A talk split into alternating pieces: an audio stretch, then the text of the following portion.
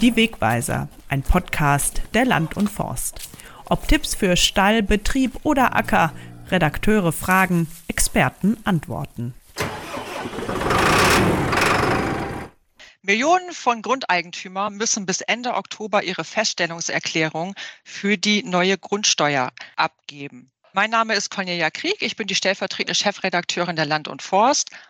Und wie die Berechnung für die Landwirtschaft in Zukunft aussieht, was es mit dem Flächenlagemodell auf sich hat und ob die Grundsteuer nun teurer wird oder nicht, darüber unterhalte ich mich heute mit Steuerberater Matthias Schriever aus der Steuerkanzlei von Twistern und Partner in Geestland im Kreis Cuxhaven. Moin, Herr Schriever, hallo.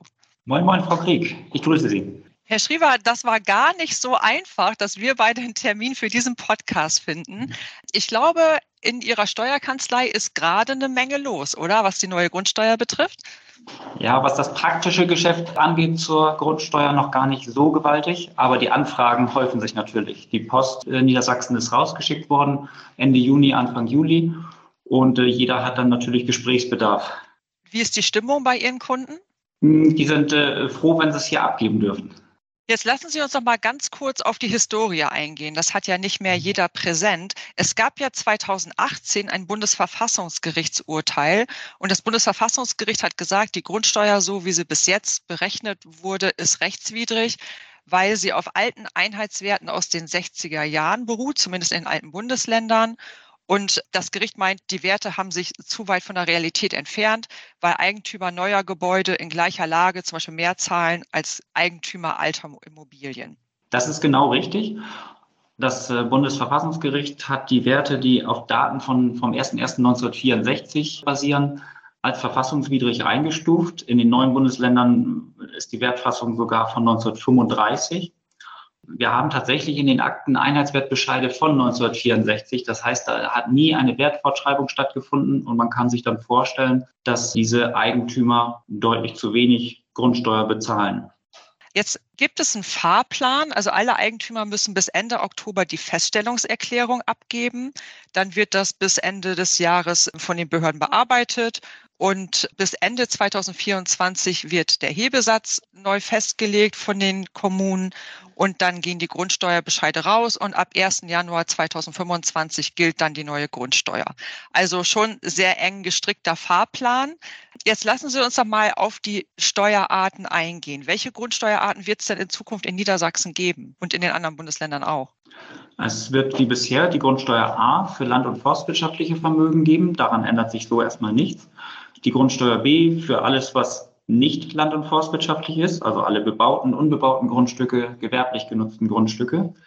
Neu eingeführt wird eine Grundsteuer C als Optionsmodell. Niedersachsen macht davon Gebrauch. Also die Bundesländer müssen die neue Grundsteuer C nicht einführen, aber sie dürfen. Diese Grundsteuer wird auch als Baulandsteuer bezeichnet. Also es sollen dort baureife Grundstücke ähm, höher besteuert werden damit äh, der Grundstückseigentümer dann auch die Wohnbebauung vornimmt oder das Grundstück verkauft zur Wohnbebauung. Wird Niedersachsen diese Grundsteuer C denn einführen? Niedersachsen hat die Grundsteuer C eingeführt. Jetzt lassen Sie uns mal über die Grundsteuer A reden. Das ist ja das, was jetzt momentan die Landwirte, sage ich mal, am meisten bewegt. Vorher galten ja immer die Einheitswerte. Das war ja sozusagen immer die Grundlage für die Grundsteuer A. Und in Zukunft wird es einen sogenannten Grundsteuerwert geben. Was ist denn jetzt daran anders? Also der Einheitswert hat die durchschnittlichen Ertragswerte, die Flächengröße zugrunde gelegt. Man hat geguckt in der jeweiligen Gemeinde, das ist also der große Unterschied, es war gemeindebezogen, wie werthaltig die Böden waren, also nach Bodenpunkten bemessen, nach den sogenannten Ertragsmesszahlen. Man hat dann geguckt, welche Früchte angebaut werden. Also es gab auch da Zuschläge für Sondernutzung und so weiter. Die neue Bewertung knüpft auch an die Fläche und die Ertragsmesszahlen an, geht aber nicht so in die Tiefe. Das Bewertungsverfahren wird also dort vereinfacht, verschlankt, wenn man so möchte. Ah ja. Und jetzt müssen ja Landwirte, genau wie alle anderen Eigentümer, ja mitwirken, indem sie eine Feststellungserklärung abgeben. Wo findet man jetzt die Werte, die gebraucht werden? Man kann sagen, die hat jeder Eigentümer zu Hause.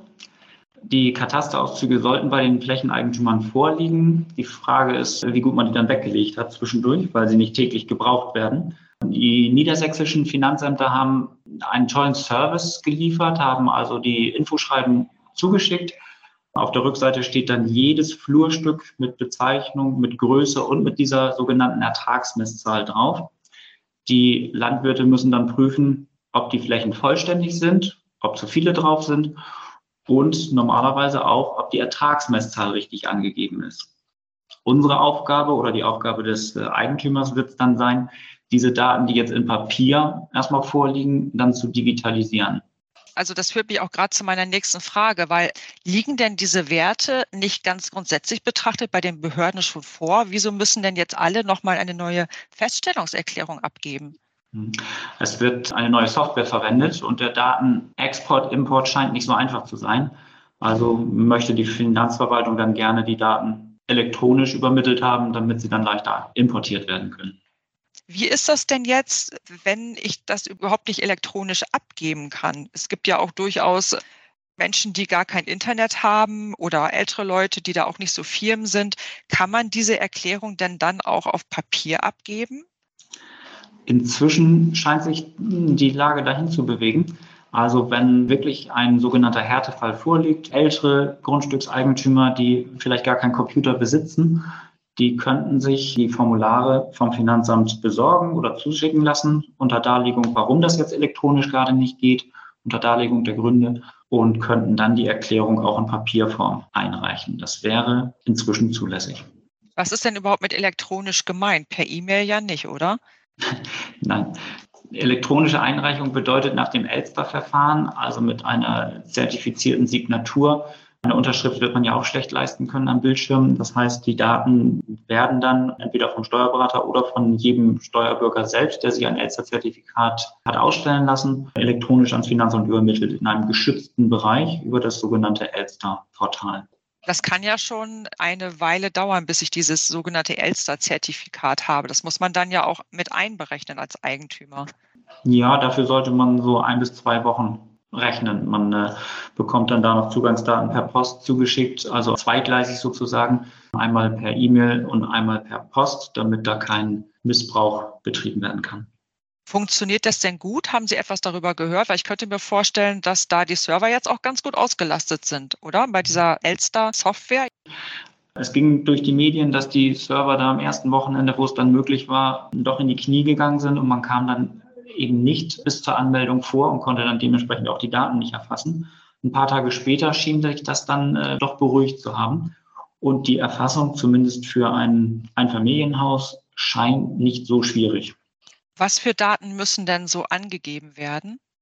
Also wir müssen die Flur, das Flurstück angeben, die Flächengröße in Quadratmetern, die Ertragsmesszahl und die Gemeinde und Gemarkung.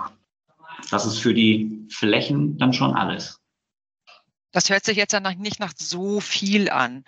Aber es ist ja bis Ende Oktober wenig Zeit. Was passiert eigentlich, wenn ich diese Daten gar nicht habe oder mir jetzt nicht sicher bin? Man hat das Infoschreiben vom Finanzamt, kann also das erstmal als Basis nehmen. Jeder Flächeneigentümer hat ja ein Gefühl dafür, wo er dann Flächen hat und äh, man kann auf der Internetseite den sogenannten Grundsteuer-Viewer jedes Flurstück erfassen und kann dann auch sehen, wo es sich tatsächlich befindet. Also da ist dann so ein bisschen Eigenarbeit nötig. Für einige Nutzungsarten gibt es ja Zuschläge. Können Sie dazu noch was sagen? Es wird wie bisher für intensive Tierhaltung Zuschläge geben. Wir kennen den Zuschlag auch bei der Einheitsbewertung schon für die Tierhaltung. Auch da war es bisher so, dass das je Gemeinde sehr unterschiedlich war. Der gegendübliche Viehbesatz, Basis 1964, wurde zurande gezogen. Wenn dieser überschritten war, gab es einen Zuschlag. Das wird jetzt vereinfacht dargestellt für intensive Tierhaltung. Das bedeutet nach diesem Gesetz mehr als zwei Großvieheinheiten pro Hektar. Aber es gibt ja nicht nur Zuschläge für intensive Tierhaltung, es gibt ja noch weitere, oder? Genau, das haben wir hier bei uns oben im Nordniedersachsen nicht so stark. Im südlichen Bereich wird das mehr sein. Es gibt Zuschläge für Gemüse- und Obstbaubetriebe. Dort wird dann geguckt, wie groß die Flächen dort sind und wie intensiv die Nutzung ist. Es gibt Zuschläge für Fischnutzung und so weiter. Je nachdem, was dort betrieben wird, wird man sich dort etwas genauer einarbeiten müssen. Und es gibt äh, Zuschläge für die Intensivnutzung auf Pachtflächen. Betrifft das denn jetzt den Eigentümer oder betrifft das den Pächter? Der Grundsteuerwert wird grundsätzlich dem Eigentümer zugerechnet. Das heißt, da wird der Eigentümer mit einer höheren Grundsteuer rechnen müssen. Und was ist mit Nebenbetrieben? Die Abgrenzung richtet sich nach den Einkommensteuerrichtlinien. Das bedeutet, wenn es nach dem Einkommensteuergesetz sich noch um landwirtschaftliche Einkünfte handelt, dann können diese Gebäude, sind ja meistens ein Hofladen, könnte ich mir da vorstellen, würden die mit in die landwirtschaftliche Bewertung, also Grundsteuer A, fallen. Überschreitet man diese Grenzen, hat man eh schon einen gewerblichen Betrieb im Einkommensteuerrecht und würde dann für die Grundsteuer unter Grundsteuer B fallen. Macht es eigentlich einen Unterschied, ob der Betrieb aktiv bewirtschaftet oder verpachtet ist? Für die Grundsteuerbewertung nicht. Was ist denn jetzt eigentlich von der Überlegung her? Ich habe Grundstücke in mehreren Gemeinden. Was ich habe in der Nachbargemeinde was oder möglicherweise habe ich noch ein Grundstück oder Eigentum in einem anderen Bundesland.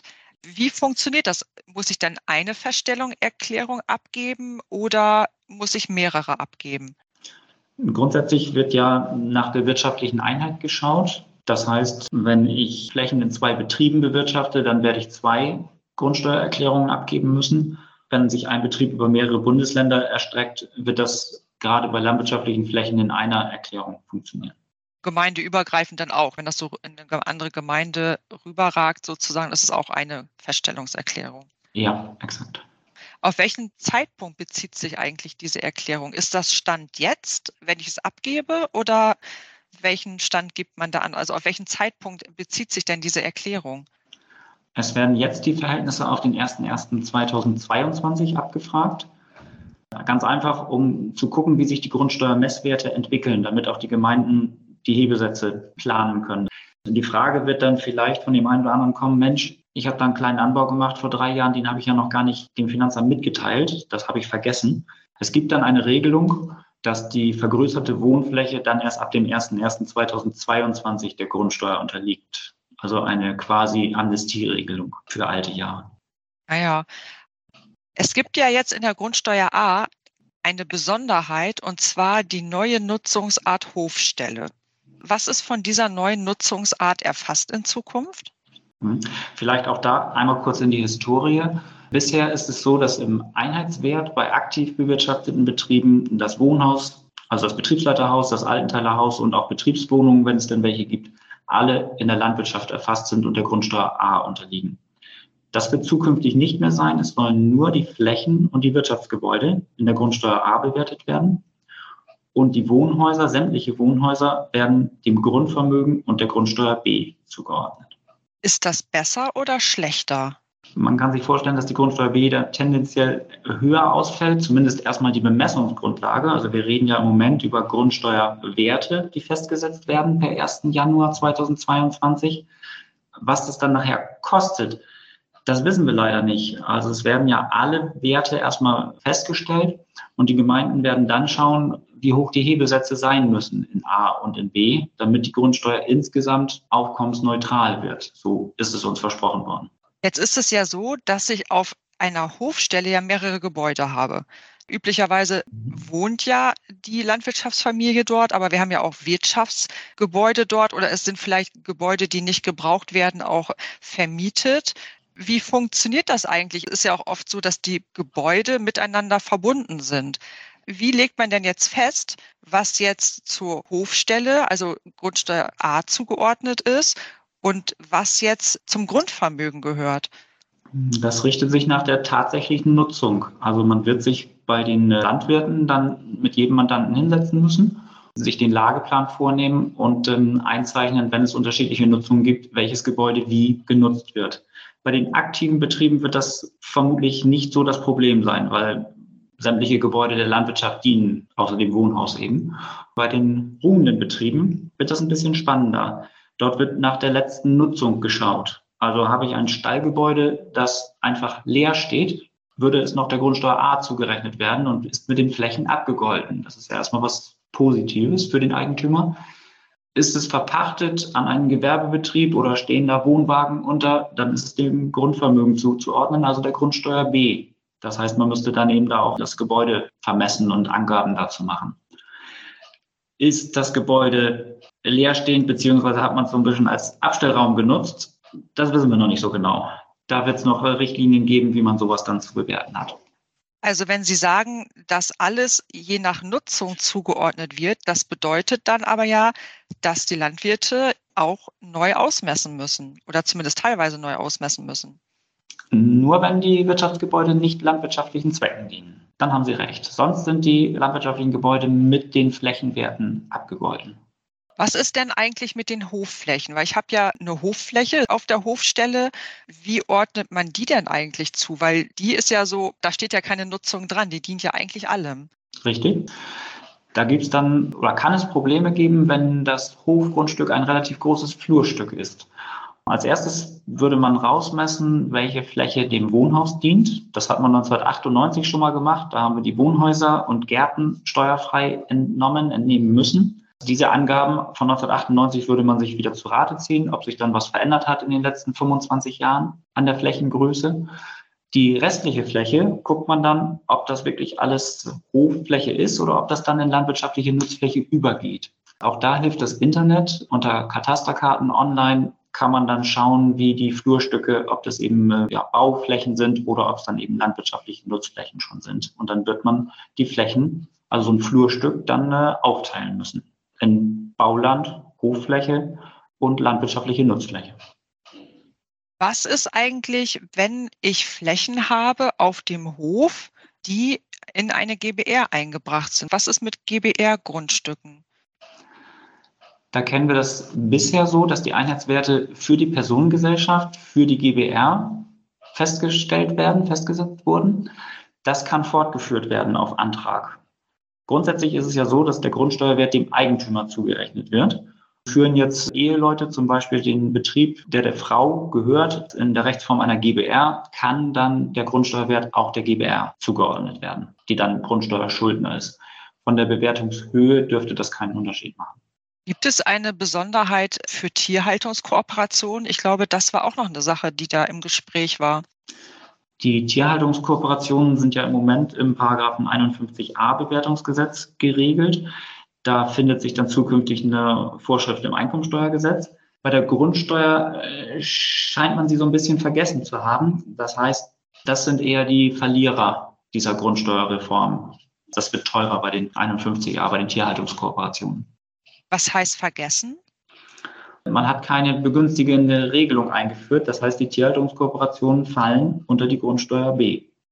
Es gibt ja viele Landwirte, die auch noch so erneuerbare Energien haben, die Photovoltaik haben oder Windkraftanlagen. Wie ist das da geregelt? Ist das alles der Grundsteuer A zugeordnet oder teilweise auch Grundsteuer B? Teilflächen werden dort der Grundsteuer B zuzuordnen sein, sind es bisher auch schon. Bei Windparks ist es so, dass die Standorte Grundsteuer B sind, jetzt schon und zukünftig auch. Die Windflächen, für die man dann die Pachtzahlung erhält, werden ja weiterhin landwirtschaftlich genutzt und die bleiben ganz normal land- und forstwirtschaftliches Vermögen. Im Prinzip genauso wie vorher. Ganz genau. Ein Problem im Moment sind die Freiflächen Photovoltaikanlagen. Dort wird dann vielleicht keine Landwirtschaft mehr betrieben. Das ist ja im Moment im Wandel. Wenn dort eben keine Landwirtschaft mehr betrieben wird, dann sind diese Flächen dem Grundvermögen zuzuordnen. Warum soll das keine Landwirtschaft mehr sein?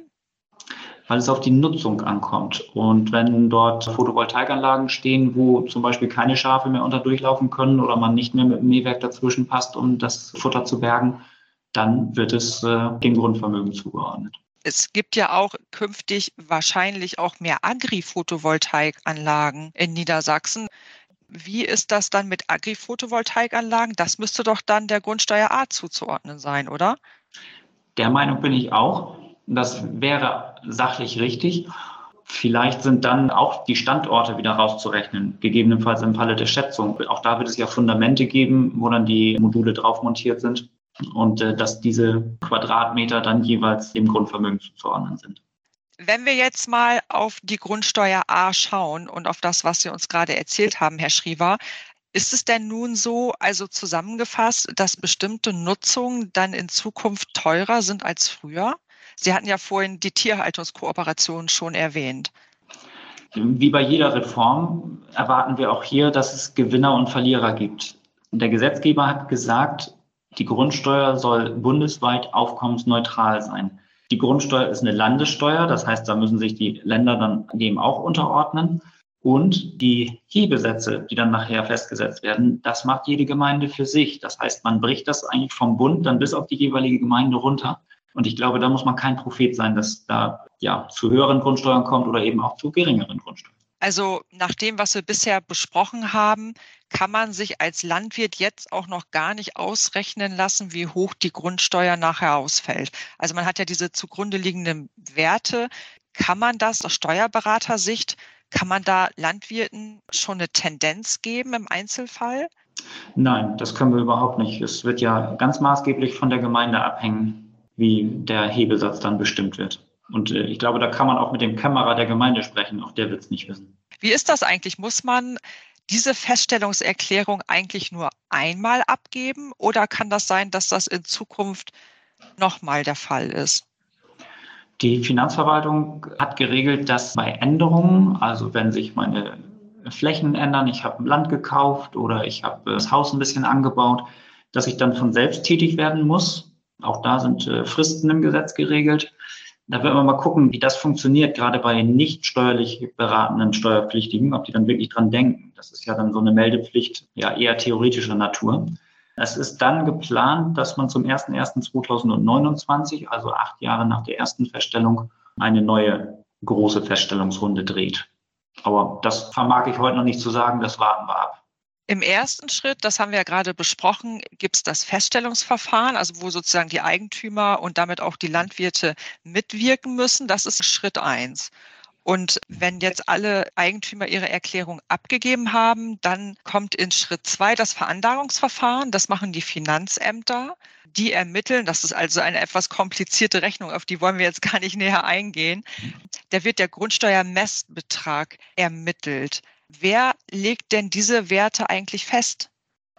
Die Werte sind im niedersächsischen Grundsteuergesetz festgelegt also Werte für die Grundstücksflächen und auch für die Wohnflächen. Zur Grundsteuer B kommen wir ja gleich wahrscheinlich noch, so dass sich dann, wie Sie richtig gesagt haben, ein Grundsteuermessbetrag ergibt, den das Finanzamt festsetzt. Das ist dann der sogenannte Grundlagenbescheid.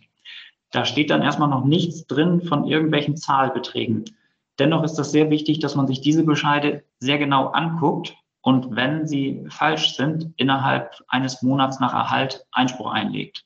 Es handelt sich hierbei um den sogenannten Grundlagenbescheid, der angefochten werden muss. Wenn später der Grundsteuerbescheid kommt, das ist ja der zweite Schritt, die Gemeinden erlassen den Grundsteuerbescheid, dort stehen dann auch die Zahlbeträge drin. Gegen diesen kann wirksam kein Einspruch mehr eingelegt werden. Also das Veranlagungsverfahren ist ja sozusagen so eine Zwischenrechnung, wenn ich das jetzt einfach mal so laienhaft runterbreche, okay. wo dann die Werte aus dem Feststellungsverfahren multipliziert werden mit der Grundsteuermesszahl.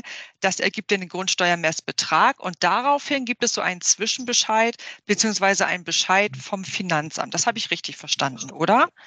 Ganz genau. Das Finanzamt erlässt einen Bescheid, schickt ihm den Eigentümer zu und gibt eine Kopie oder elektronisch ähm, diese Daten an die jeweilige Gemeinde weiter.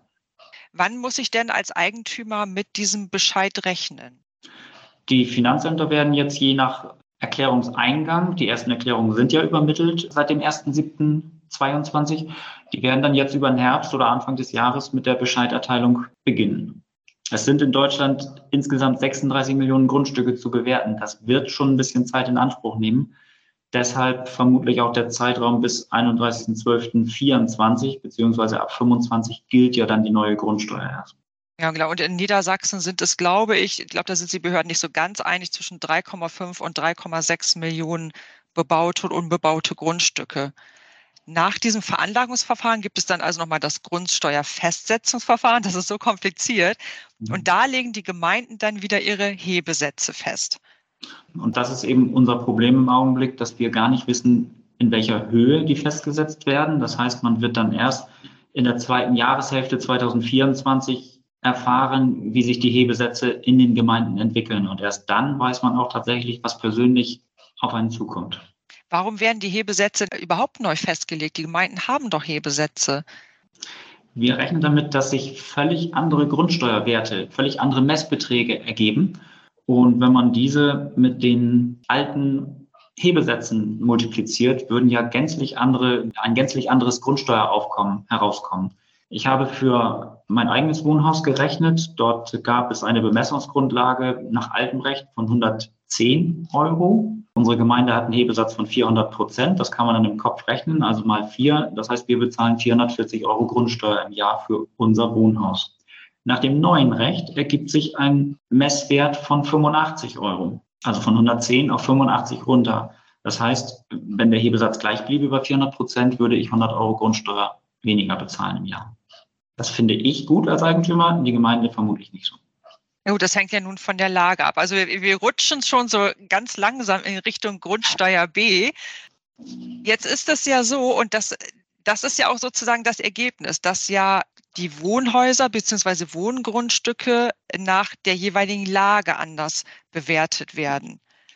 Es gibt ja zwei Modelle bei der Grundsteuer B. Es gibt ja einmal das Bundesmodell, aber Niedersachsen geht bei der Grundsteuer B seinen eigenen Weg und hat ein sogenanntes Flächenlagemodell entwickelt. Wodurch unterscheidet sich denn nun das Flächenlagemodell in Niedersachsen von dem Bundesmodell, das in anderen Bundesländern gilt? Also erstmal sind wir nicht ganz unglücklich mit dem Flächenlagemodell in Niedersachsen, was unser Arbeitsaufkommen angeht. Wie die Werte da nachher im Vergleich rauskommen, das werden wir sehen. Das Flächenlagemodell ist ein recht einfaches Verfahren. Wir benötigen hier für ein Einfamilienhaus lediglich die Wohnfläche, die Lage des Grundstücks, ja, nachher das Aktenzeichen und, und so weiter. Das heißt, so eine Grundsteuererklärung für ein Einfamilienhaus dürfte dann relativ einfach erstellt sein. Als Kritik könnte man anmerken, es wird null eingegangen auf eine Alterswertminderung. Das heißt, ein altes Gebäude wird tendenziell gleich hoch bewertet wie ein neues Gebäude. Also Sie haben ja gerade erklärt, so verstehe ich es jedenfalls, dass das Flächenlagemodell in Niedersachsen deutlich unbürokratischer und leichter zu handhaben ist als das Bundesmodell. Beim Bundesmodell gibt es zwei Verfahren, Ertragswertverfahren und Sachwertverfahren. Beim Ertragswertverfahren nimmt man dann eben noch Rückgriff auf den äh, Reinertrag, auf Alterswertminderung, also Baujahre des, Baujahr des Gebäudes und so weiter. Das heißt, man braucht mehr Angaben des Eigentümers, die vielleicht auch gar nicht so genau bekannt sind. Also es ist zwar unbürokratischer, aber das bedeutet jetzt nicht zwingend, dass es dadurch ungerechter zugeht. Ja, unser Flächenlagemodell nimmt keinerlei Rücksicht auf den Wert der Bebauung. Niedersachsen macht das einfach, das will ich auch nicht verteufeln. Gerecht ist es nicht unbedingt. Es ist sicherlich gerechter als vorher. Das glaube ich schon, weil man die Leute eigentlich nie angefasst hat. Also wir haben tatsächlich Einheitsbettbescheide von 1964 in den Akten und die werden immer noch zugrunde gelegt. Da hat sich nie was geändert. Der hat, da hat jemand drei Hektar Land und hat eine alte Kaschemme als Wohnhaus und da ist nie was passiert. Wenn ich da mal neue Fenster reinmache, da brauche ich ja keinen Bauantrag für. Sprich, das Finanzamt kriegt da keinen Wind von. Wenn ich einen Wintergarten anbaue, dann kriegen die eine Mitteilung, da hat jemand einen Bauantrag gestellt oder auch eine Baugenehmigung erhalten. Dann wirst du aufgefordert. Von der Sache her finde ich es richtig, dass das aufgegriffen wird, die ganze Geschichte. Gar keine Frage, damit das gerechter gemacht wird. Ob dieses Verfahren das gerecht macht, das weiß ich nicht. gerecht her. Gerecht her. Ja. Wir hatten ja vorhin schon, im Prinzip ist es ja das gleiche wie bei der Grundsteuer A auch. Wo finde ich die Daten, die jetzt für mein Wohngrundstück gelten? Ja, wir brauchen die Wohnfläche. Das heißt, wenn es für das Gebäude einen Bauantrag gibt, da wird eine Wohnflächenberechnung dabei sein. Das ist dann der, der einfachste Fall. Wenn es sich um ältere Gebäude handelt oder man hat da in den Stallbereich mal Räume reingebaut, dann wird man selbst mit Zollstock loslaufen müssen und die Fläche berechnen. Ach so, das wollte ich jetzt gerade nachfragen, weil was ist jetzt, wenn ich die Daten nicht habe? Was kann ja sein, dass ich eine ältere Immobilie habe, für mhm. die es gar nicht mehr so Unterlagen gibt. Ja, dann ist es erlaubt, dass man die Wohnfläche selbst ermittelt. Dazu gibt es dann Anhaltswerte. Also im Erdgeschoss ist es ja leicht, dass jeder Raum komplett mit der Fläche anzusetzen ist. Wenn man Dachschrägen hat, dann würde man eben Kürzungen vornehmen, wenn die Kopfhöhe nicht äh, unter zwei Meter geht. Wir sprechen ja gerade über das Feststellungsverfahren. Also das ist ja wiederum das Verfahren, wo der Eigentümer jeweils mitwirken muss. Da geht es ja dann wieder darum, bestimmte Werte zu ermitteln. Wie ist das eigentlich? Wir haben ja vorhin schon mal darüber geredet, dass ja auch Betriebsleiter bzw. Betriebsleiterfamilie auf dem Grundstück wohnt, um dort in der Nähe des Betriebs zu sein. Das ergibt sich ja aus der Natur der Sache. Gibt es da in der Bewertung dann noch Unterschiede als bei, ja, ich sage jetzt mal in Anführungsstrichen normaler Wohnnutzung?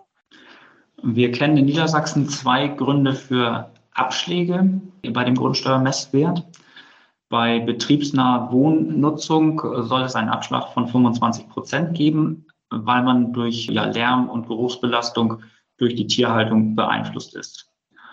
Einen zweiten Abschlag kennen wir für denkmalgeschützte Wohngebäude. Auch dieser soll 25 Prozent betragen. Äh, soll, habe ich gesagt, es steht so im Grundsteuergesetz, dass diese Werte so gewährt werden sollen.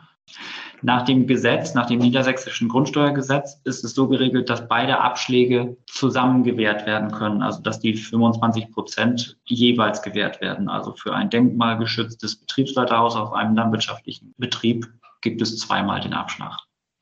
Oh, das ist ja super. Es ist ja so, nach dem Feststellungsverfahren kommt ja wieder, genau wie bei Grundsteuer A auch, dieses Veranlagungsverfahren, also dieses Verfahren, wo das Finanzamt am Ende so einen Bescheid erlässt, bevor am Ende der Grundsteuerbescheid von der Gemeinde kommt. Das ist ja auch erst später. Wenn es jetzt von der Überlegung her so sein soll, das ist ja das, was auch durch die Medien ging, dass das Grundsteueraufkommen ungefähr gleich bleiben soll, aber es deutet sich ja schon an, dass der Wert vieler Immobilien, gerade bei Wohnhäusern, in der Zwischenzeit in den vergangenen Jahren stark gestiegen ist und möglicherweise auch höher bewertet werden. Wie kommt man denn da zusammen, wenn das Grundsteueraufkommen ungefähr gleich bleiben soll? Wird das dann irgendwie aufgefangen? Also ist das denn überhaupt logisch, dass man sagt, das Grundsteueraufkommen soll ungefähr gleich bleiben? Die Grundsteuerwerte äh, fallen ja niedriger aus und man würde es dann über den Hebesatz auffangen wollen. Also es kann dann nach meinem Ermessen schon so sein, dass die Hebesätze sich erheblich verändern in den einzelnen Gemeinden und auch erheblich unterschiedlich sein können, weil es sicherlich wertvollere Ecken gibt in Deutschland, wo dann die Werte höher sind. Es ist also so, wenn jetzt die Grundsteuer A für Landwirte gleich bleibt, aber die Wohngebäude in Grundsteuer B rüberwandern und dort höher bewertet werden, dann ist es ja schon so, dass die Grundsteuer insgesamt dann ja auch teurer wird. Für landwirtschaftliche Betriebe rechnen wir damit, dass unterm Strich, wenn man Grundsteuer A und Grundsteuer B künftig zusammenrechnet, dass da eine etwas höhere Belastung dabei herauskommt.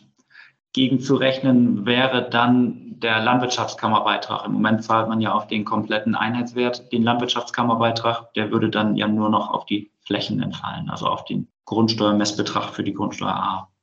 Die Hebesätze werden ja auch neu festgelegt. Es kann also auch sein in der Konsequenz, dass die Hebesätze in den Kommunen steigen werden. Ja, das ist möglich. Der Gesetzgeber hat gesagt, dass das Grundsteueraufkommen insgesamt neutral bleiben soll. Eine Verpflichtung für jede einzelne Gemeinde steht nicht im Gesetz. Das heißt, eine Gemeinde kann auch davon profitieren. Inwieweit dann Sanktionen möglich wären, das weiß ich nicht. Aber insgesamt kann das so sein. Das bedeutet ja, wenn man sagt, das Grundsteueraufkommen soll insgesamt gleich bleiben, dann heißt das ja auch, für manche wird günstiger und für andere wird es teurer. Das ist ja im Prinzip das Ergebnis dann. Ja, ich rechne damit, dass die Grundsteuer C schon erheblich etwas ausmachen wird, weil man ja händeringend Bauflächen sucht. Und wenn da Bauplätze brach liegen, also ausgewiesene Bauplätze einfach nicht genutzt werden, dann wird man die Leute da schon sanft dahin bewegen wollen, dass die Bebauung dort in Angriff genommen wird. Also in gefragten Lagen kann es schon sein, dass man mit der Grundsteuer C, also nochmal zur Wiederholung, die wird erhoben auf unbebaute, aber baureife Grundstücke, dass man sozusagen Leute dazu bewegt, durch relativ hohe Grundsteuer C zu bewegen, die zur Bebauung freizugeben, die Grundstücke. Das hängt dann immer von der jeweiligen Lage dann ab, ne? Ja, davon gehe ich aus, genau. Gut, also wir sind jetzt schon am Ende unseres Podcasts angekommen, Herr Schriever. Also ich merke das schon, das ist eine ganz schön komplizierte Rechnung, die da aufgemacht wird mit Grundsteuermesszahl und Grundsteuermessbetrag. Dann gibt's bei der Grundsteuer B den Lagefaktor, Äquivalenzbeträge. Puh, das kann man als Laie gar nicht durchschauen. Sie haben uns schon so ein bisschen Licht ins Dunkel gebracht. Herzlichen Dank dafür. Was passiert bei Ihnen in der Steuerkanzlei? Was liegt da jetzt als nächstes an? Na, im Moment äh, sammeln wir Daten ein. Also die Mandanten kommen, bringen Wohnflächenberechnungen, bringen Lagepläne und wir werden dann in den nächsten Wochen Termine machen, um das zu besprechen und die Daten zu erfassen. Wir gehen Stand heute davon aus, dass die Frist Ende Oktober nicht haltbar ist und ist das sicherlich noch zu früh, schon nach einer Fristverlängerung zu verlangen. Das wird sich dann so im Laufe des September, Oktober vermutlich herauskristallisieren. Also kann man damit rechnen, dass man möglicherweise als Eigentümer da noch ein bisschen mehr Zeit bekommt oder als Steuerberater, je nachdem. Ja, als privater Eigentümer, der die Steuererklärung selber abgeben möchte, vielleicht nicht, weil man sagt, Mensch, jeder hat vielleicht ein, zwei Häuser zu bewerten. Das ist zumutbar, zumal das ja auch schon lange durch die Zeitungen geistert, dass das irgendwann gemacht werden muss. Für die steuerberatenden Berufe kann ich mir das schon sehr gut vorstellen. Wenn ich jetzt als Landwirt oder generell zur neuen Grundsteuerinformation suche, ne, wenn ich mich ein bisschen besser informieren will, gibt es da Quellen, die ich anzapfen kann? Ja, man kann äh, sicherlich, also wenn man nicht steuerlich betreut ist, beim Finanzamt nachfragen. Die Kollegen dort helfen auch. Oder es gibt im Internet gerade auf den Seiten der Finanzverwaltung in Niedersachsen äh, ganz gute Hilfsmöglichkeiten. Alles klar, Herr Schriever, herzlichen Dank für Ihre ausführlichen Erklärungen. Es ist, glaube ich, ein bisschen deutlicher geworden. Es ist doch schon ganz schön schwer als Laie, das zu durchschauen, was da jetzt geplant ist. Und ich glaube, gerade auch bei Hofstellen werden einige Landwirte doch ganz schön Schwierigkeiten haben, das alles auseinanderzuhalten und neu auszumessen. Herr Schriever, vielen Dank. Sehr gern, Frau Krieg.